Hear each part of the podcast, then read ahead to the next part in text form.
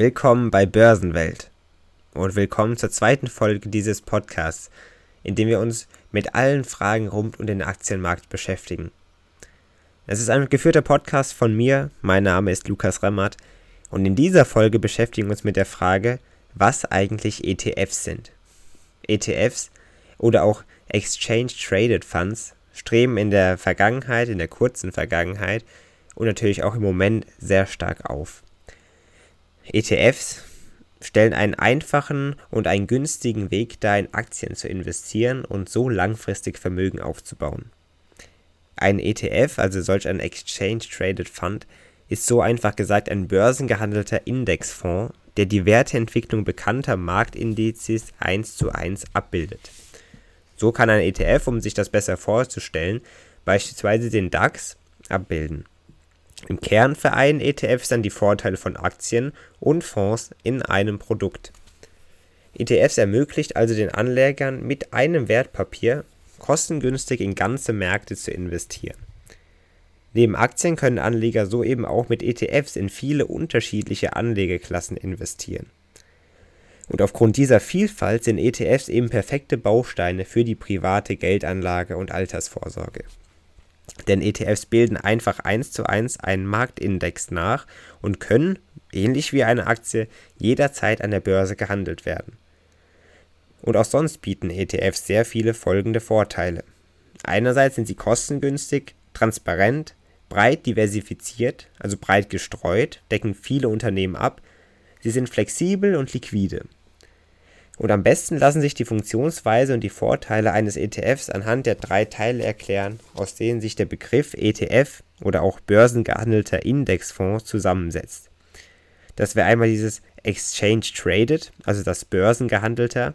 Das heißt einfach, dass der ETF, also diese Ansammlung von Aktien, jederzeit handelbar ist. Dann haben wir noch das Fund, das steht für Index und Fonds und wobei eben die beiden Begriffe Index nochmal für Marktbarometer steht und Fonds für das Sondervermögen oder eine Art Geldtopf. Denn wenn man sich den Begriff anschaut, fragt man sich doch auch, was ein Fonds überhaupt ist. Und das sollen wir vielleicht erst einmal kurz klären. Ein Investmentfonds oder generell ein Fonds ist einfach nur eine Sammelstelle für Anleger. Das heißt, plakativ ausgedrückt legen viele Anlegende ihr Geld zusammen und erteilen einem Profi, im Regelfall dem sogenannten Fondsmanager, den Auftrag, das Kapital im Rahmen einer vorgegebenen Anlagestrategie möglichst ertragreich und breit gestreut zu investieren. In dieser Anlagestrategie ist dann festgelegt, in welche Anlegeklassen, zum Beispiel Aktien, Renten und Rohstoffe, der Fondsmanager investieren darf.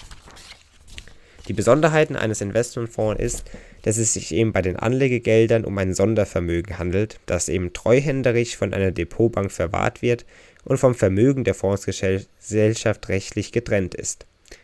Deshalb sind die Anlegergelder auch bei einer Insolvenz der Fondsgesellschaft geschützt. Der Manager eines klassischen Publikumsfonds hat dann eben die Aufgabe, durch den Kauf und den Verkauf von Investments eine höhere Rendite zu erzielen als die des jeweiligen Vergleichsindex. Das nennt man auch Benchmark. Allerdings gelingt dies wissenschaftlichen Studien zufolge langfristig also in einem Zeitraum von mehr als drei Jahren, nur sehr, sehr wenigen Fondsmanagern. Was ist aber nun überhaupt ein Indexfonds? Das müssen wir natürlich auch erstmal verstehen, um es verstehen zu können, was ein ETF genau macht. Ganz einfach gesagt ist das beim Indexfonds so, denn der Anbieter eines Indexfonds sorgt dafür, dass dieser die Entwicklung eines Index so genau wie möglich abbildet.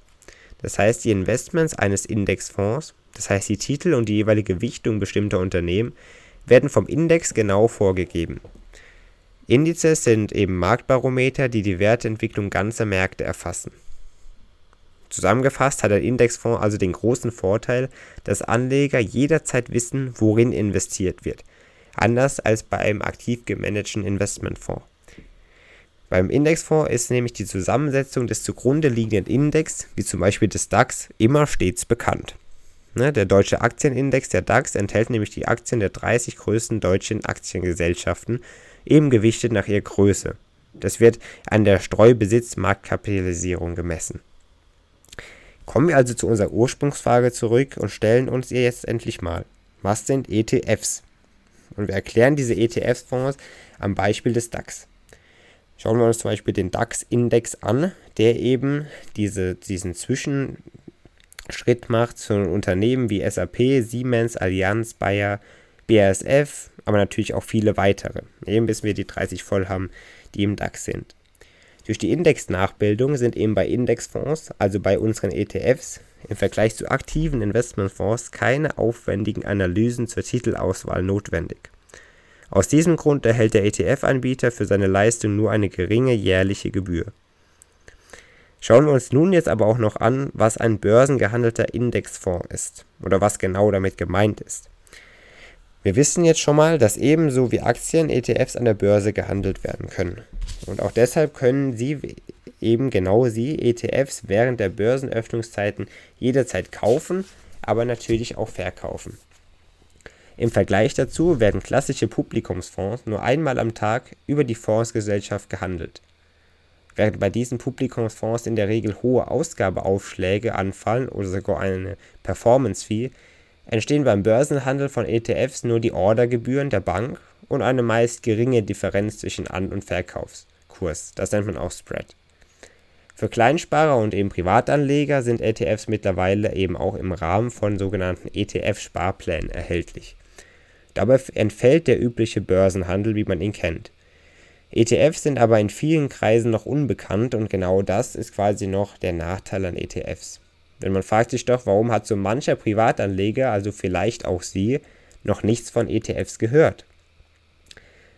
Das hat eine ganz einfache Antwort, denn bei provisionsorientierten Finanzberatern oder in Filialbanken sind ETFs ganz unbeliebte Produkte.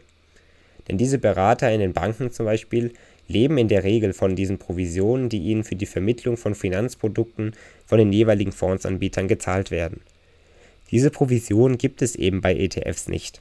Und aus diesem Grund werden ETFs heute fast ausschließlich von Honorarberatern empfohlen.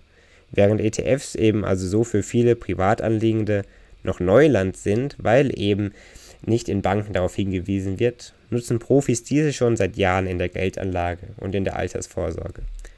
Bei Großanlegern wie zum Beispiel Pensionskassen und Versicherungen sind ETFs so ein fester Bestandteil der Portfolios. Und auch die Bekanntheit von ETFs steigt natürlich rasant an.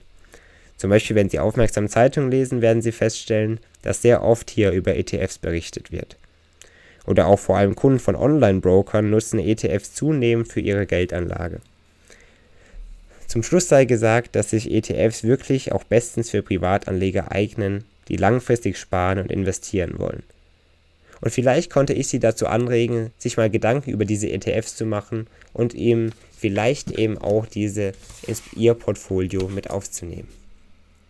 Vielen Dank für Ihre Aufmerksamkeit. Ich hoffe, Sie konnten jetzt erfahren und lernen, was ETFs sind und möchten vielleicht sogar damit umgehen und diese in Ihr Portfolio integrieren. Ich hoffe, wir sehen uns in der nächsten oder hören uns in der nächsten Folge hier wieder wenn wir uns mit dem nächsten Thema beschäftigen. Was das genau sein wird, erfahren Sie dann in der nächsten Folge. Bis bald.